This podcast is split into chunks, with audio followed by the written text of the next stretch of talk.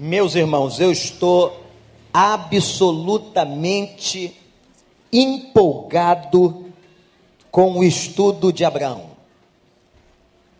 Eu recebo a bênção primeiro que vocês. Quando eu me tranco lá no meu escritório para poder pesquisar, ler, e eu estou impressionado. É, é, muito lindo ver a Bíblia, não importa quantos anos de crente você tenha, mas a Bíblia é algo extraordinário. Ontem eu estava vendo um programa no, no canal History, não é? e eles estavam falando sobre segredos da Bíblia, resolveram ontem falar da sexualidade na Bíblia.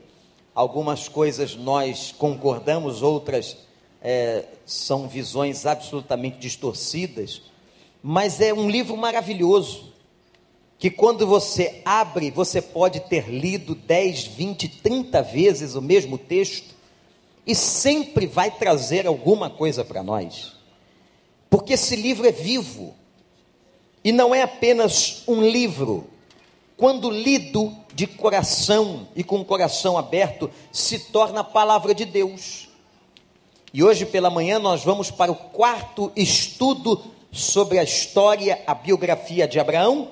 E hoje à noite, no culto das 17h30, 19h30, desculpem, às 19h30, nós vamos pesquisar e vamos ver o quinto estudo. O quarto estudo está baseado no capítulo 15 do livro de Gênesis. Abra a sua Bíblia. Alguns estão chegando hoje, mas nós começamos no domingo passado. Esse estudo também aconteceu no dia 31. Os nossos estudos vão para a internet, nós não cobramos por eles. Você pode consultar e fazer as suas anotações. Já vimos a chamada de Abraão, já vimos Deus prometendo a Abraão algo espetacular sobre a sua descendência. Já vimos Abraão passar os seus primeiros momentos de tribulação, quando ele tem os seus medos, quando ele se separa de Ló. Vimos também no dia 31 aquele encontro épico, maravilhoso, misterioso, extraordinário entre Abraão e Melquisedeque.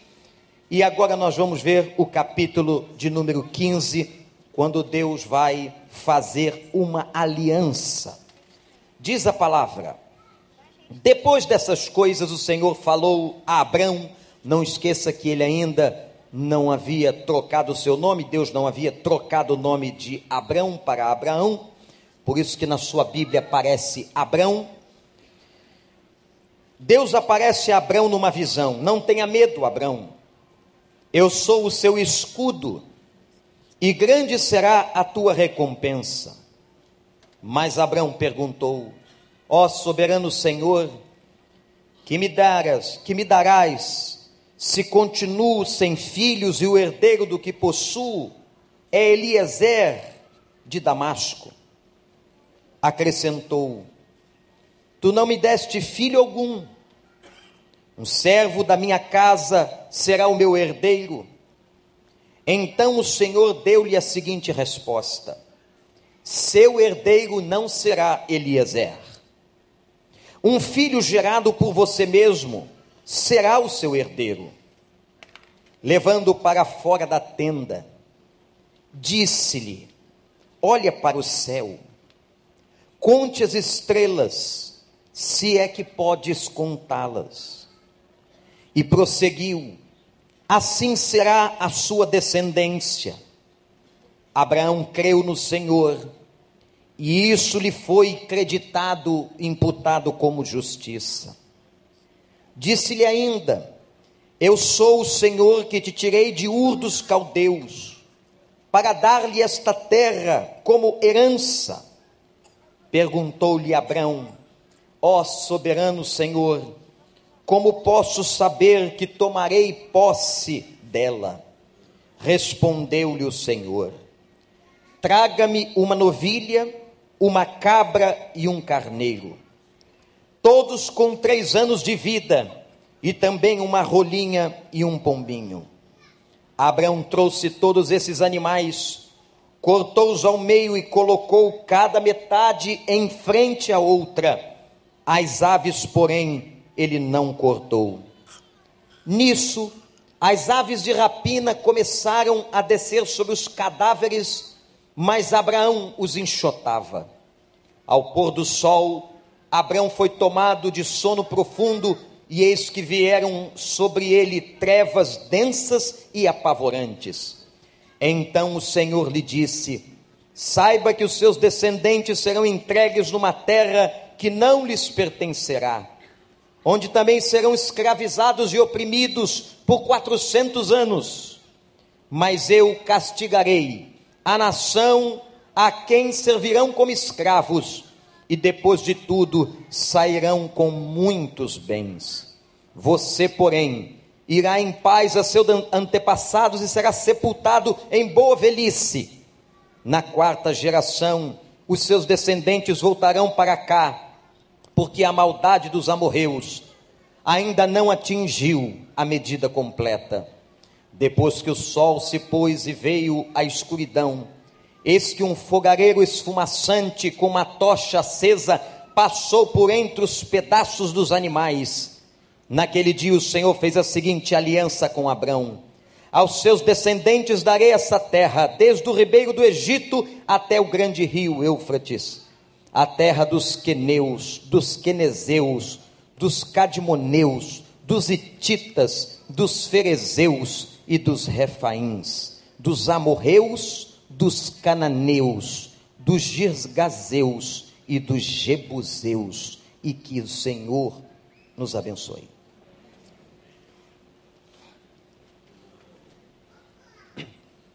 Depois do encontro com Melquisedeque, fica claro, muito claro, que Abraão ainda passaria por muitas lutas. Eu tenho repetido desde o início desse estudo, isso não é um chavão, isto é uma realidade bíblica do texto, de que ninguém pode alcançar na vida vitórias sem passar por tribulações e por lutas. Irmãos, está sendo pregado, e a gente sabe disso, um evangelho, e eu coloco aqui entre aspas, um evangelho por aí que não tem nada a ver com a Bíblia. Um evangelho que se diz, ou dizem ser de Jesus Cristo e não é. A Bíblia manda a gente ficar atento, porque surgirão falsos profetas. Surgirão pessoas interpretando a Bíblia diz o texto sagrado, a seu bel prazer. Você tem que ter muito cuidado em oração, você que nos visita ou está na internet, quando você escolher uma igreja para congregar. Porque esse papo dizer que tudo leva a Deus e é tudo igual, esse papo não tem qualquer fundamento bíblico. Não é tudo igual, não, irmãos. E não são todos os caminhos que levam a Deus, porque só há um caminho que leva a Deus: Jesus Cristo. O grupo, a religião que não tem Jesus Cristo como centro, Jesus Cristo como Senhor, que não gira em torno da figura de Jesus Cristo, não é verdadeiramente um grupo cristão. Alguns que dizem isso não praticam isso há muito muito falso profeta, muitas interpretações inadequadas, uma hermenêutica distorcida. A hermenêutica é a arte da interpretação do texto. Então você tem que ter muito cuidado, porque a pregação hoje é triunfalista dessas igrejas, desses grupos. A pregação de que se você não consegue todas as vitórias, se você não prospera financeiramente, você está em pecado. É o abraço da teologia da prosperidade. Enquanto não é isso que a Bíblia ensina, eu já preguei aqui outras vezes. Não houve um apóstolo de Jesus que enriqueceu. Teologia da prosperidade não tem base no Novo Testamento nem no Velho Testamento. Por isso que a gente tem que amar a sã doutrina. Entender o seguinte: o evangelho que Cristo propôs é o evangelho de que no mundo tereis aflições, disse Jesus. Mas ele também acrescentou: tem de bom ânimo, porque eu venci o mundo e vocês também o vencerão. Abraão tinha muitos problemas para enfrentar. Mas fica claro no texto a soberania de Deus na história, na vida de Abraão. A soberania de Deus sobre a vida da sua igreja, a soberania de Deus sobre a vida de cada pessoa, de cada crente. Lembre-se de uma coisa: as coisas na sua vida, meu irmão, olhe para mim, na sua vida acontecerão no tempo dele. Não acontecerão porque você determina, porque você faz uma oração gritando, porque você faz uma oração mais forte, porque você bate o pé no chão. Não, as coisas não acontecem porque você está pressionando a Deus. Deus não tem medo de você, não tem medo dos seus gritos, não tem medo das suas manifestações físicas. Ele deve ficar olhando para alguns e disse: precisa, está precisando é de um remedinho. Que tem gente que acha que se gritar mais alto, bater o pé no chão, a cabeça na parede, Deus vai se comover e vai mudar o curso da história. Não é assim. Deus é soberano, a história está em Suas mãos e as coisas vão acontecer na sua vida no tempo de Deus. Até porque, se não for no tempo de Deus, não é bom. A vontade de Deus, diz a palavra, é boa, agradável e perfeita. Eu quero chamar a sua atenção para algumas coisas da história. Primeira coisa, anota aí que isso aqui é importantíssimo. Abraão recebe de Deus um realinhamento da visão. Ué, mas já é. Deus realinha, frisa, enfatiza a visão que havia entregue a Abraão lá em Ur dos Caldeus. Quando Abraão sai da Mesopotâmia, atual lugar do Iraque, ficava Ur. Quando ele sai do Iraque para a Palestina, caminhou 800 quilômetros, levou um mês com toda a sua caravana. Deus lhe fez uma promessa. E agora chegou a hora de realinhar a promessa. E como é que Deus realinhou a promessa, numa visão. Olha que interessante, que redundância interessante. Deus realiza o realinhamento da visão numa visão. O texto mostra para nós que foi numa noite, numa noite de céu estrelado, não haviam nuvens. E você vai perguntar por que, pastor, que Deus precisou realinhar o propósito e a visão no coração de Abraão. Olhe para mim que eu vou te explicar. Porque Deus conhece os porões do nosso coração. Deus se antecipa. Deus sabia que Abraão estava com medo. Tanto ele sabia que ele toca nessa questão.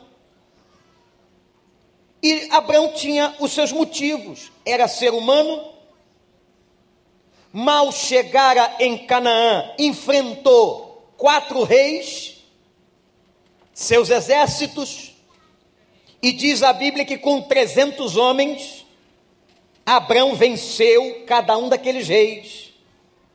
Foi depois dessa vitória que foi a ele o rei de Sodoma e o rei de Salém, que foi Melquisedeque. Sabendo dos medos de Abraão, sabendo do que assombrava o íntimo do seu coração, Deus então vai a ele e lhe faz três afirmações. Anote no seu coração. Deus diz assim: Abraão, Abraão, olha para mim, Abraão, não tenha medo. Segunda coisa que Deus diz: Eu sou teu escudo.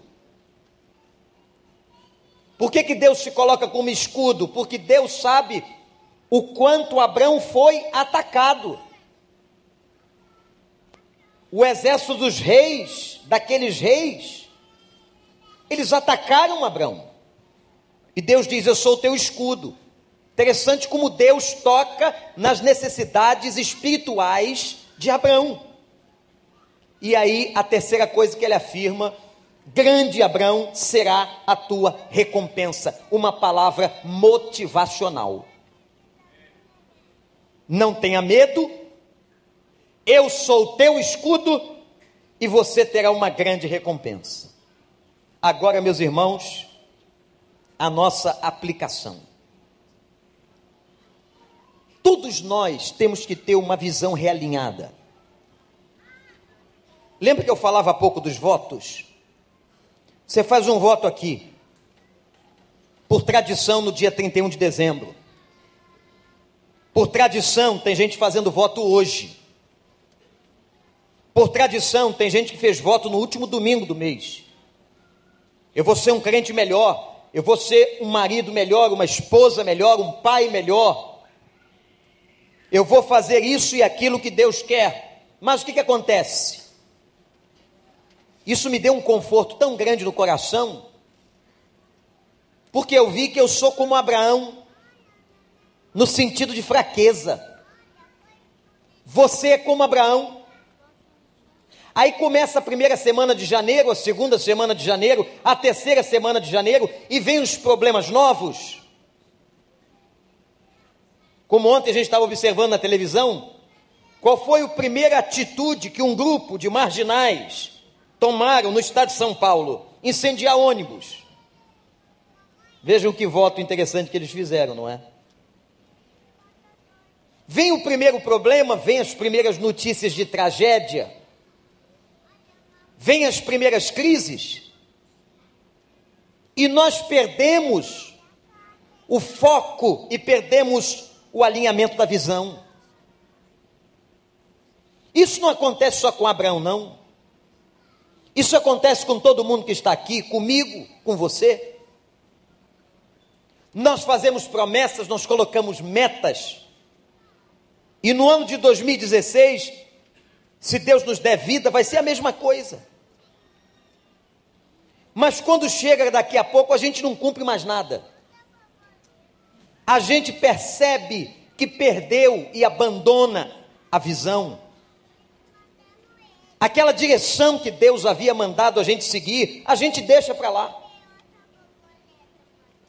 Ora, meus irmãos, é por isso que Deus toma e se antecipa e vai realinhar a visão de Abraão. E Deus, nesta manhã aqui, através dessa palavra, através desse estudo, através do nosso personagem, está dizendo a você: eu não vou deixar a tua visão esmorecer. Eu estou aqui lembrando a visão que te dei, a promessa que te dei, a meta que eu coloquei no teu coração. Se é de Deus, se foi de Deus, se essa meta vem do Senhor, o Senhor vai realinhar a visão na tua vida. Por isso que é importante estar aqui. Porque é no domingo, é na palavra, é abrindo a Bíblia em casa, é através de um amigo, um homem de Deus, uma mulher de Deus, que ele realinha a nossa visão. Porque a nossa tendência humana é de perdermos a visão. Então, anote no seu coração e saiba disso: se é de Deus, ele vai durante todo o ano de 2015 realinhar a sua visão e te lembrar: eu te dei uma promessa e uma meta para este ano.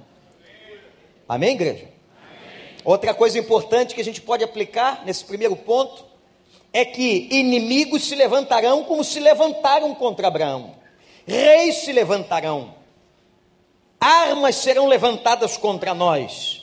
Mas, meus irmãos, Diz o Senhor aqui: não tenha medo, não tenha medo, porque eu sou o teu escudo. Nesse ano de 2015, assuma essa palavra e diga o seguinte: o Senhor é o meu escudo. Repete essa frase comigo, igreja. O Senhor é o meu escudo. De novo, só as mulheres agora. Os homens, o Senhor e toda a igreja do fundo da alma diz: O Senhor é o meu escudo. Amém? Podem vir as flechas, os dardos inflamados do maligno serão apagados com o nosso escudo, que é a fé no nosso Senhor e Salvador, Jesus Cristo. Outra coisa que Deus disse a Abraão, no realinhamento da promessa: Abraão, Abraão, não tenha medo, Abraão, eu sou teu escudo. Abraão, você vai receber uma grande bênção. Você, Abraão, terá uma grande recompensa. Sabe qual é o problema? É a sala de espera. Eu já preguei uma vez aqui sobre a sala de espera. A sala de espera é um negócio muito complicado. Porque a sala de espera mexe, doutora Lúcia, com a nossa ansiedade. Quem é que gosta de uma sala de espera? O pai está na sala de espera esperando o médico fazer o parto na sua mulher do seu primeiro filho. Um homem está na sala de espera aguardando para que um gerente o chame para uma entrevista profissional. Uma pessoa está na sala de espera da Receita Federal aguardando para resolver encrenca. Quem é que gosta da sala de espera? Ninguém.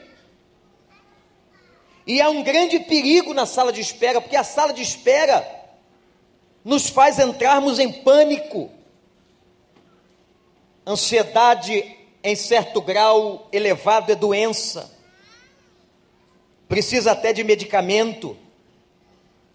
Abraão, Abraão, você vai receber uma recompensa, mas você vai receber a recompensa no meu tempo, Abraão. Espera. Quem sabe, meu irmão, minha irmã, você entrou 2015 sentado na sala de espera.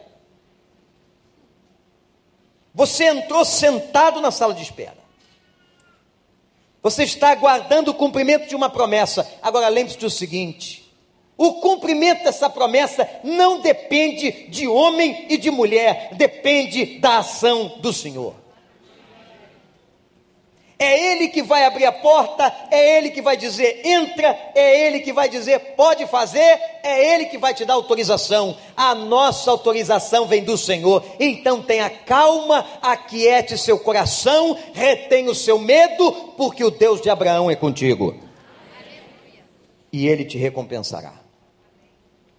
Segundo, já que Deus chamou, Abraão ficou assanhado. Ficou assanhado, foi apresentar as suas dúvidas. Agora preste atenção, gente. Até aqui, Abraão questionava Deus por causa do território. Mas agora ele vai no ponto, ele já está mais íntimo. Quando a gente está mais íntimo, a gente vai no ponto ele pergunta assim.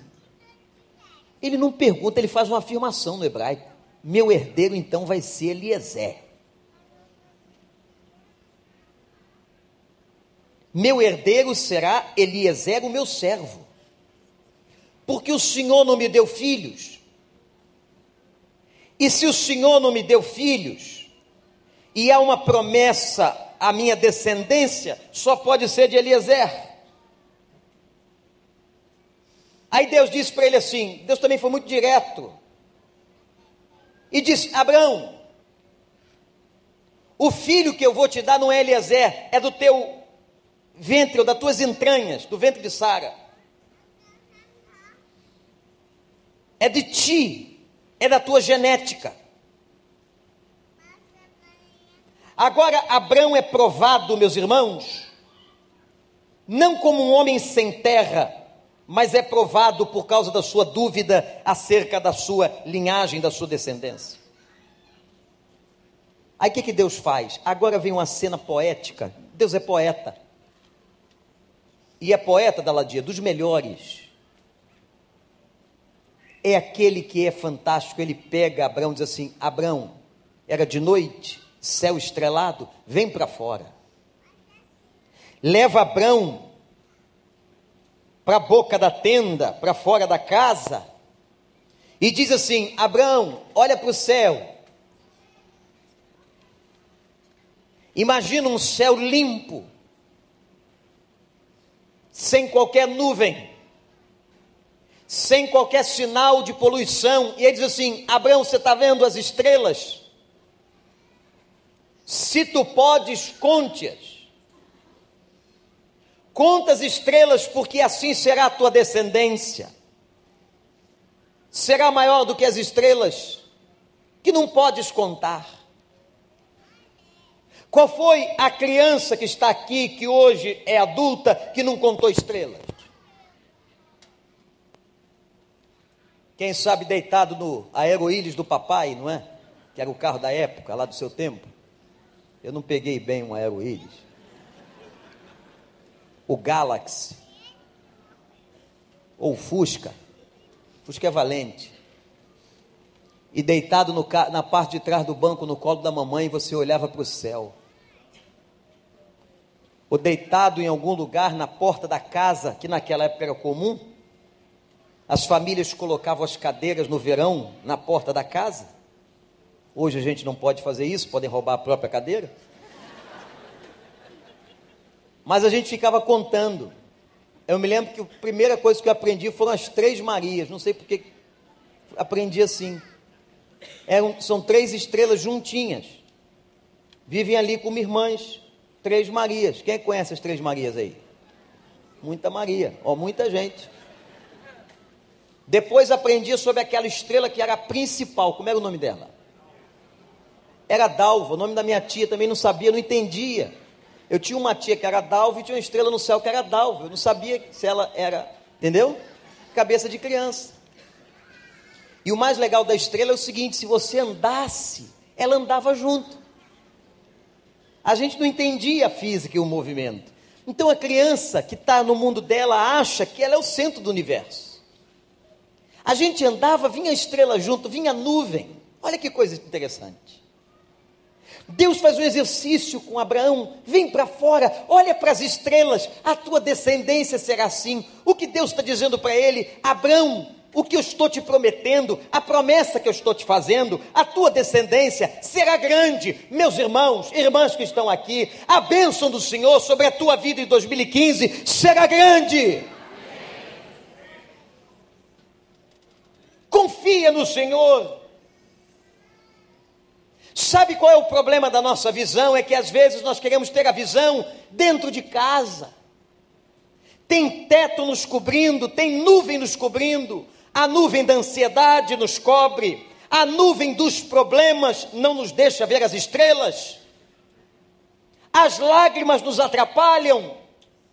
Interessante esse movimento de Deus, sai daí, porque daí você não vai ver, do lugar que você está você não verá. Sai, vem para fora, olha para o céu. Deus está dizendo isso nesta manhã a você. Sai daí da onde você está, sai da frente do problema, sai da frente das lágrimas, vem para fora e olha a beleza do céu e conta as estrelas. É isso que Deus vai fazer com a sua vida: abundância, graça e beleza, em nome de Jesus Cristo.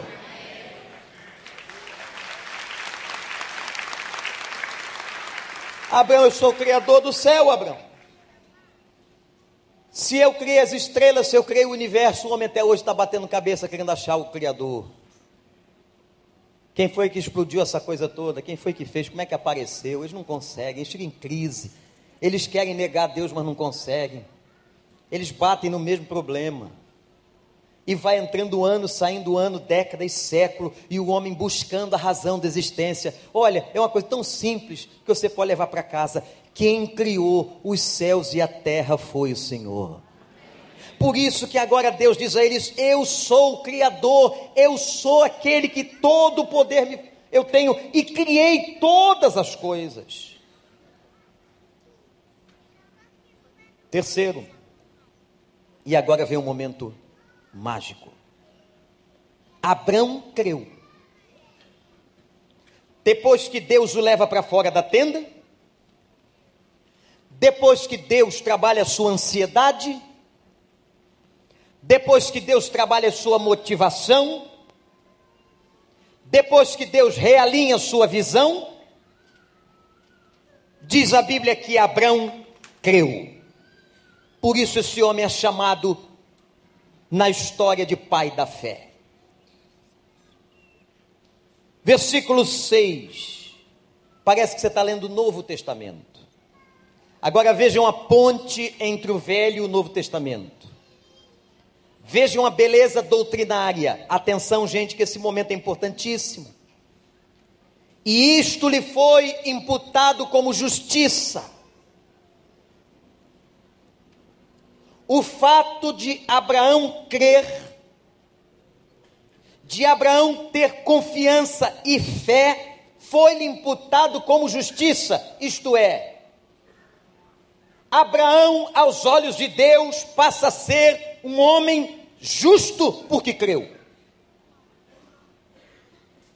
Você vai encontrar a mesma expressão na carta de Paulo aos Romanos, capítulo 4. Você vai encontrar a mesma teologia em Gálatas, de que a salvação oferecida ao homem é baseada na fé. Olhe para mim, guarde isso, que isso é importante. Tem crente que não sabe. A salvação é de graça e é pela graça. Você é salvo porque você crê, porque você confia.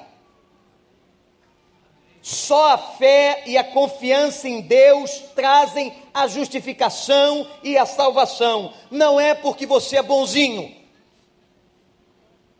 A salvação não se compra. Tem gente que acha que compra a salvação. Eu dei uma oferta para o mendigo. Eu visitei um orfanato. Eu fui num asilo de idosos. Eu ajudei a dona Fulana a construir a casa dela, ela era muito pobre. A pessoa acha que ela, porque fez isso, tem méritos e pode receber a salvação. A salvação não vem por atos meritórios, a salvação é pela fé, é se você crê, é muito mais simples do que você imagina. Se você confia, se você entregou seu coração, se você crê na palavra de Deus, no Deus da palavra, então a salvação é lhe entregue pela graça. Não pense que é porque você faz caridade. Aí o livro de Tiago quem quiser estudar o assunto, vai no livro de Tiago, capítulos 2, 3 e 4, você vai encontrar lá um fato interessante. Ele diz assim: Não são as obras que salvam. Quem salva é a fé, mas a fé produz as obras. É diferente. As obras não salvam, as obras são consequências na vida de quem já é salvo. Aí, porque eu sou salvo, porque eu já fui justificado, porque eu recebi a salvação, aí eu dou a oferta ao mendigo, eu ajudo a pessoa daquela casa que está caindo, eu vou a, ao lugar onde estão os idosos, eu ajudo uma pessoa doente, eu vou a um hospital, por quê? Não é porque eu vou receber salvação, é porque eu já tenho salvação.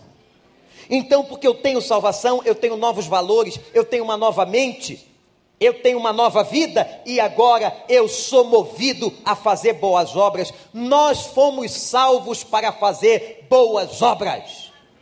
Mas as boas obras não nos salvam, é a fé.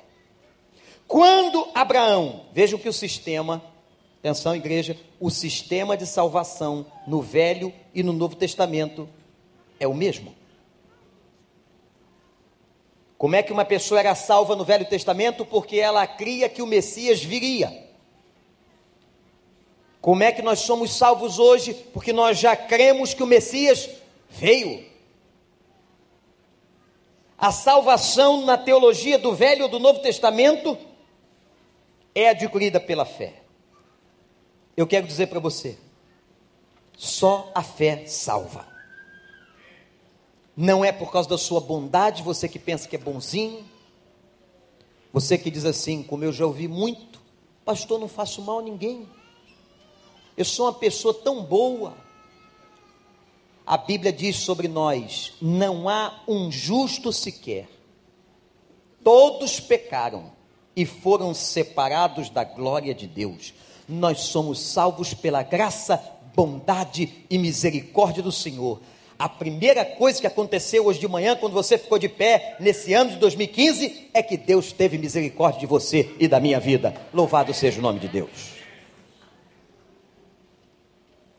Quarto, depois de crer, Abraão então, jamais assanhadinho, isso é muito legal. Quanto mais intimidade com Deus, mais você vai entrando na intimidade de Deus. Anote isso. Quanto mais você tem intimidade com Deus, mais você vai entrando na intimidade de Deus, vai querendo saber Ele é nosso Pai, gente. Deus não se aborrece com as nossas perguntas. Deus não se aborrece com as nossas dúvidas, com os nossos questionamentos. Ele só não gosta de teimosia. Se eu já te falei uma coisa, vai e faz. Obedece. Agora, se nós temos dúvidas, questões, perguntas, façamos. Aí Abraão perguntou assim: Eu agora, ele é muito inteligente, Abraão. Ele não pergunta mais quando será, ele já tinha levado um pito. Ele pergunta assim: Como vai ser? Sacou? Só que Deus é Deus, né, irmãos? Senhor, então estou entendendo, eu vou pegar e vou fazer meu servo Eliezer do meu herdeiro. Deus disse: Não. Eu vou estabelecer uma aliança contigo, será das tuas entranhas. Olha o que ele faz. Agora vem um conhecimento histórico, vem um conhecimento da cultura mesopotâmica e das religiões daquela época. Deus manda ele trazer animais diferentes e manda que ele apresente os animais e o que que Abraão faz? Ele esquarteja os animais e arruma no altar. Coloca um animal, um pedaço daquele animal de frente para o outro pedaço. Que negócio macabro. Arrolinho, cabrito, tudo que Deus mandou trazer, ele esquartejou. Por que, que ele faz isso? E é aí que vem o conhecimento histórico e cultural.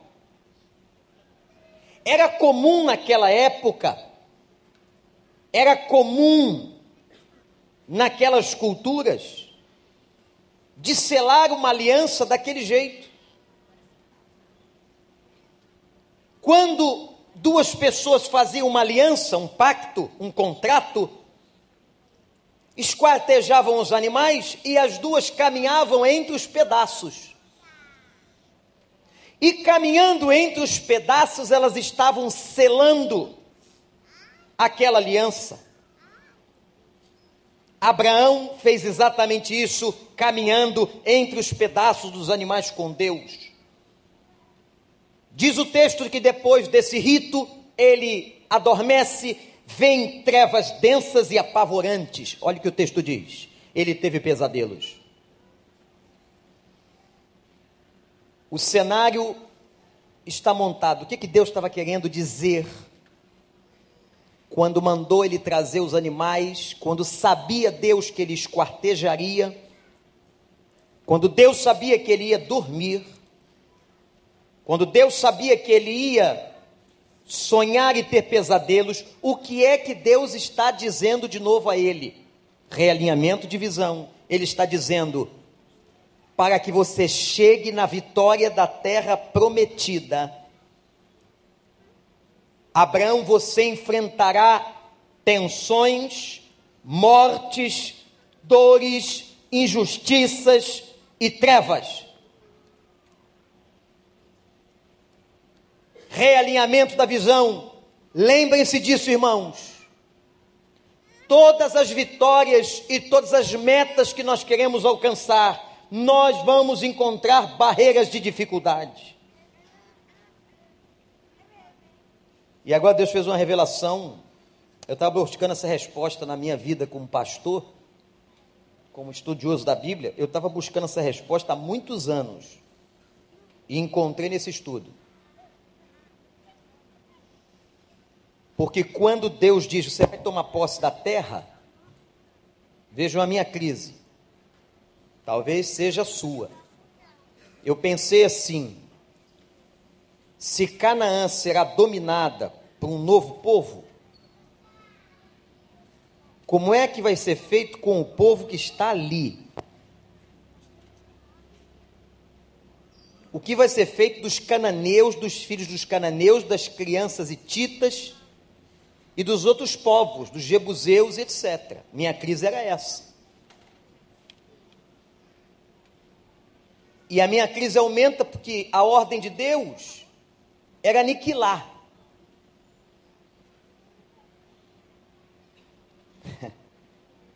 Mata todo mundo.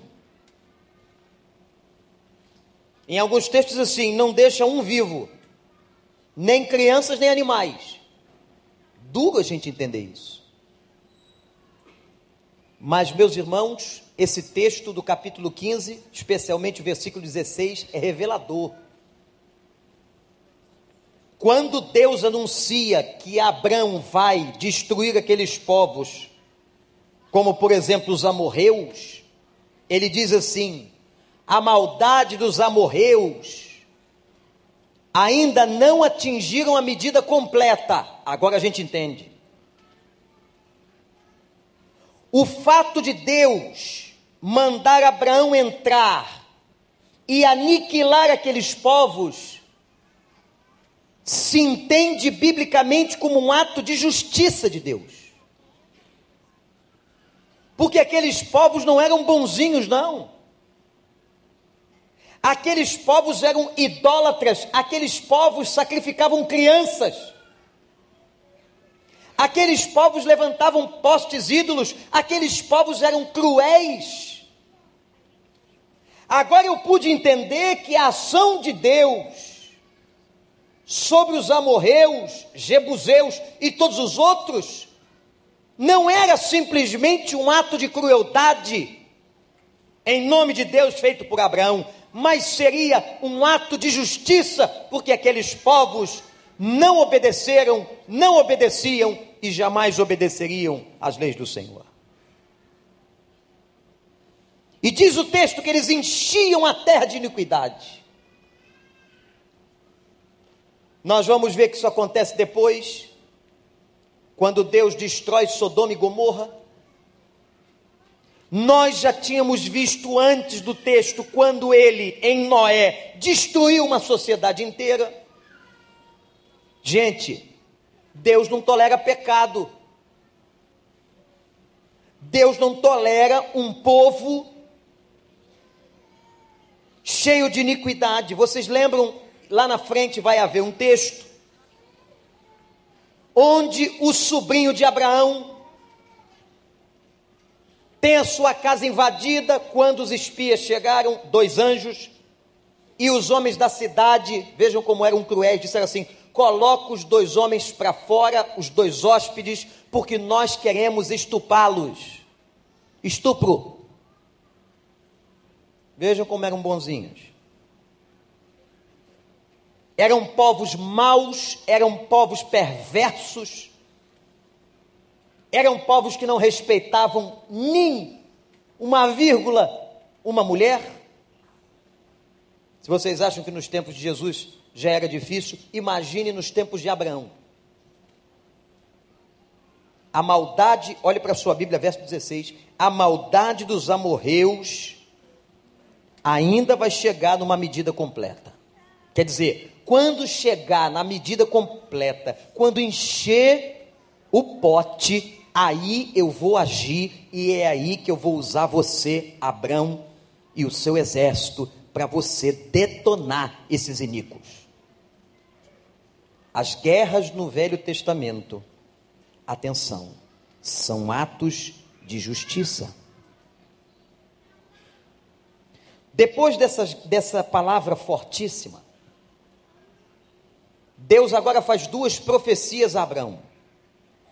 Anote aí. A primeira ele faz ao futuro de Israel. Olha o que ele fala: Teus descendentes serão estrangeiros numa terra que não lhe pertencerá. Está falando do Egito. Serão escravizados por 400 anos. Gente, 400 anos mas eu castigarei a nação opressora, e o povo sairá de lá ainda mais rico. Ô, gente, essa terra da opressão aqui é o Egito. Provavelmente no tempo em que Israel foi escravizado, construiu-se as pirâmides. os faraós egípcios construíram uma civilização de grande cultura, de grande conhecimento, aritmético, de filosofia. O Império Egípcio foi um das, dos maiores em toda a história. E vejam a situação do Egito depois que Israel foi liberto. Essa palavra se cumpriu e Deus pesou a mão naquela nação. E agora, pelo seu ato de misericórdia, está levantando homens e mulheres, e eu quero dizer para vocês: Deus está, pela graça, salvando muitos egípcios. Um casal que foi enviado desta igreja, Odair e Lúcia, estão para chegar, depois de dois anos, no Egito, e vão contar para nós o que Deus está fazendo no Egito. Esteve aqui o pastor Samé Mauri, pastor da maior igreja evangélica no Egito, com quase 10 mil membros. E pasmem, 99% da igreja do pastor Samé Mauri são crentes que se converteram e vieram do islamismo e Deus está fazendo uma grande obra no Egito. Louvado seja o nome do Senhor. Muitos estão se convertendo porque isso está aparecendo. Sabe o que é isso? Isso é o nome de Jesus no Alcorão.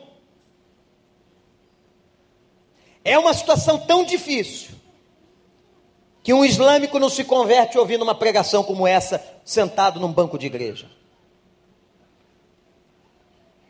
Leva muito tempo para você converter ou levar a palavra a um islâmico. Eu me lembro agora na Jordânia conversando com um, um guia. Guia que eu digo é o homem que vai dirigindo a caravana. E ele, no meio da conversa, ele inverteu de uma tal maneira, com tanta inteligência, que ele me pregou o islamismo.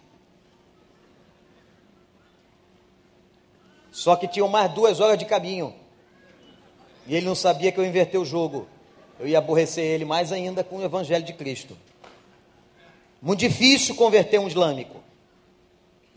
Só que Issa está fazendo isso. Issa está aparecendo para eles de madrugada, usando métodos. Deus está usando métodos que não usa aqui no Brasil. Porque Deus usa métodos diferentes com cada povo, cada cultura, cada gente, cada raça, cada povo. E lá, no meio deles, Deus está aparecendo, Deus está dando ordem. Como aconteceu numa vila onde havia um missionário, e todos vão na madrugada à casa daquele missionário sem que um soubesse do outro. Chegando à porta da casa, o missionário abre a porta e vê aquele grupo, aquele bando de gente e pergunta: O que vocês estão fazendo aqui? O muçulmano olha para o outro e diz: Eu não sei o que ele está fazendo aqui, mas eu tinha que vir aqui. E o outro diz: Eu tinha que vir aqui.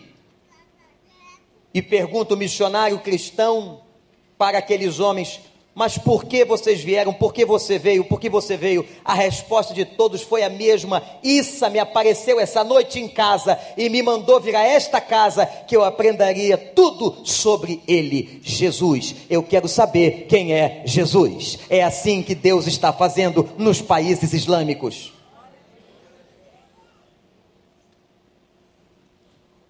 Depois de dar uma palavra sobre o futuro de Israel, que Israel ficaria 400 anos preso, seria solto Agora eu falo de Abraão. Vou falar de você, vou falar do teu futuro. Abraão, você irá em paz. Agora é um negócio bonito, gente. Olha só. Você vai morrer. Está falando da morte de Abraão agora. Lá na frente, Abraão. Abraão só morreu praticamente 100 anos depois. Abraão morreu com 175 anos.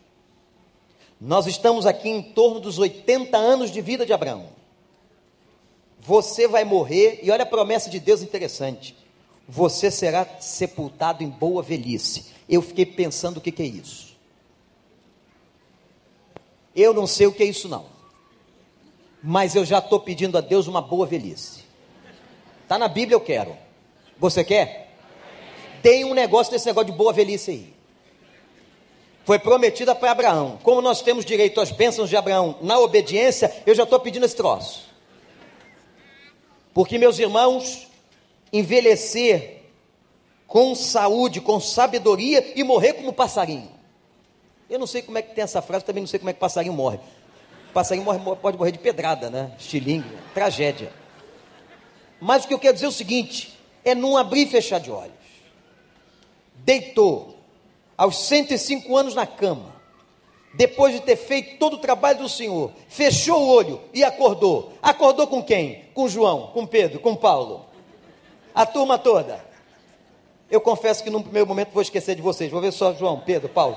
Depois a gente vai se encontrando pelo corredor. Vai encontrando um a um. Você veio, irmão, vim. Mas eu não acreditava que você viesse. Surpresa, pastor, porque a Bíblia diz que nós vamos ter surpresas. Aí estou procurando alguém e pastor parece que não veio, mas era tão consagrado, era o senhor que pensava, pastor. Aí Pedro bate nas tuas costas e diz assim: olha, nada disso, o cara não valia nada, nada, nada. Ia na igreja, levava a Bíblia, dizimista, mas não valia nada, não tinha o selo do meu espírito. Vai ser uma maravilha. Vamos pedir a Deus, irmãos, hoje, Senhor, nos dê uma boa velhice. Como é triste ver a velhice de algumas pessoas na doença em cima de uma cama, na miséria emocional. Alguns ficam ranzinzas, só reclamam, só choram. E eles mesmos perguntam a pergunta que a gente faz: por que, que ainda estão vivos? Deve ser uma velhice muito triste. Ah, quando eu vejo um velhinho com saúde, vindo à igreja cantando, o cara levanta a mão, conversa com criança, abraça o jovenzinho, é conselheiro, tem ali a sua racionalidade ainda preservada. Que coisa boa! Como é bom ver uma pessoa idosa com boa velhice. Que Deus dê a nós todos que estamos aqui, as nossas famílias, em nome de Jesus, nós recebemos essa boa velhice prometida a Abraão. Você quer? Olha aí, doutora Lília, mais tempo para a senhora cuidar dos nossos corações. Cardiologista, viu, gente? Porque o fato de ter boa velhice tem a ver também hoje com a tecnologia, com a ciência que tudo Deus dá. Isso é presente de Deus. Ore a Deus para que você não tenha uma velhice adoentada. E o pior não é nem, às vezes, o idoso doente fisicamente, é o idoso doente emocionalmente. Porque na velhice todos os nossos traços pioram. Se você era chato, você vai ficar muito chato. Se você era um cara amargurado, vai ficar muito amargurado. Se você era uma fofoqueira, vai ficar muito fofoqueira. E fofoqueiro, porque homem quando faz fofoca é terrível. Como dizia na minha terra, parece uma maricota. Não importa, gente. Eu vou terminar dizendo o seguinte: não importa quanto tempo leve a promessa. O que Deus estava dizendo para Abraão é isso. Não importa, Abraão, quanto tempo leve a promessa. O fato de que eu vou cumprir, porque eu sou o teu escudo. A tua vida, Abraão, a tua vida, meu irmão, a tua vida, minha irmã, será precedida de lutas. Você terá lutas. Mas eu sou o teu escudo. Os teus opositores serão derrotados eu vou realizar maravilhas, eu vou te dar vitórias. Você sairá de cada uma dessas lutas mais rico e mais forte, não necessariamente financeiramente falando, mas você será mais rico da graça de Deus, da misericórdia de Deus, da presença de Deus, da intimidade com Deus, da santidade de Deus. Você sairá mais rico e que Deus nos dê uma boa velhice. Amém e amém. Que Deus nos abençoe a todos. O Pai da Fé prossegue hoje à noite. Eu espero você. Vamos ficar todos de pé aqui, que nós vamos hoje à noite entrar no capítulo 16. Ah, hoje à noite mulheres venham, não faltem, porque Ismael vai nascer e vai ter uma confusão tremenda na casa de Abraão. Deus havia profetizado: você vai ter lutas. Olha só, duas mulheres debaixo de um teto só. A confusão estava instalada. Não perca, 19:30 a gente vai explicar esse negócio aqui. Gênesis capítulo 16. Subiu logo dois pastores aqui. Quem que vai dirigir o negócio? Os dois? Que gracinha. O que, que nós vamos cantar, irmãos? Não morrerei. Amém. Vamos adorar o Senhor.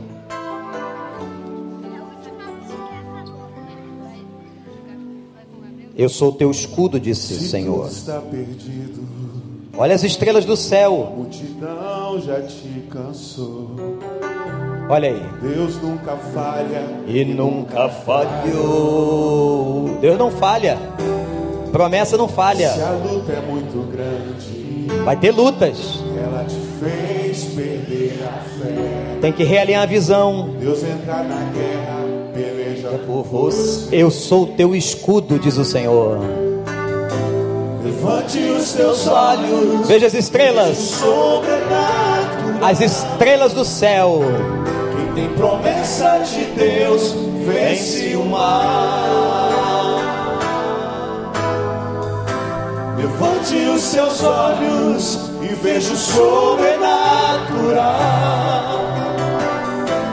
Quem tem promessa de Deus, vence o mal, vence o mal. Não morrerei enquanto a promessa não se cumprir. Quem tem promessas de Deus, não morre não, não desiste não. Mas tenha fé, a fé de Abraão. Não morrerei enquanto a promessa não se cumprir. Quem tem promessas de Deus não morre não, não desiste não, mas tenha fé, a fé de Abraão. Peça a Deus que te dê uma boa velhice. Se tudo está perdido, Que Deus te dê longevidade e misericórdia sobre ti. Cansou. Meu Deus nunca falha. Você está cansado? Deus realinha a tua visão essa manhã. Se a luta é muito grande, Oh, Ele faz. Ele vai agir.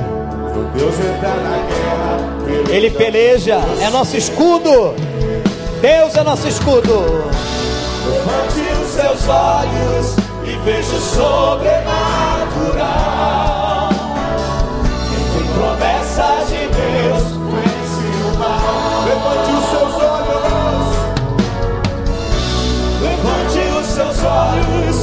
Olhos e veja o sobrenatural.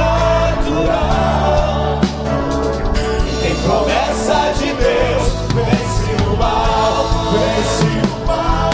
Não morrerei enquanto a promessa não se cumprir. Quem tem promessas de Deus não morre não, não desiste não. Pois tem a fé, a fé de Abraão. Celebre isso. Se você crê de todo o teu coração. promessas de Deus não morre não, não desiste não, mas tenha fé, a fé de Abraão, não morrerei.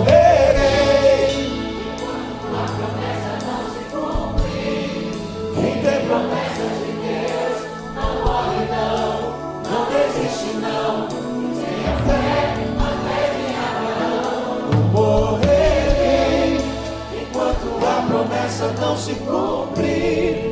Quem tem promessas de Deus não morre não, não desiste não, mas tenha fé, a fé de Abraão. Meu Pai, louvado seja o teu nome pela história e pela vida de Abraão, o pai da fé, o homem que deu origem à história de Israel, à história dos hebreus, à história de onde veio Jesus Cristo, nosso Salvador. Ó Pai, eu suplico por todos que aqui estão nesta manhã, que estão na internet, pelas famílias representadas aqui agora, ó Deus, que a tua palavra possa realinhar a nossa visão, que nós não percamos o foco, a meta, o alvo, mas que nós nos lembremos sempre: se o Senhor prometeu, É para lá que nós temos que ir e nós vamos alcançar a vitória em Cristo Jesus. Ó Deus, faz com que cada um entenda que é o Senhor o nosso escudo, é o Senhor que nos defende dos dardos inflamados do maligno. E ó Deus, eu te suplico, faz da nossa vida um vaso de bênção e que dê a todos nós aqui, Senhor, eu te suplico, por misericórdia, uma boa velhice, até que cheguemos à tua presença, Senhor, até que adentremos as regiões celestiais e nos sentaremos na mesa com Abraão, Isaac e Jacó, onde sentaremos com Jesus Cristo, nosso Senhor. Pai, nos dê uma boa velhice a confiança na promessa, que em todos os dias da nossa vida entendamos que o Senhor está conosco, é o nosso refúgio e fortaleza, e que o Senhor vai nos levar até o dia final em triunfo, vitoriosos. Aleluia. Nós oramos e entregamos este momento a Ti, em nome de Jesus. E todo o povo de Deus ficou com corda, diga amém.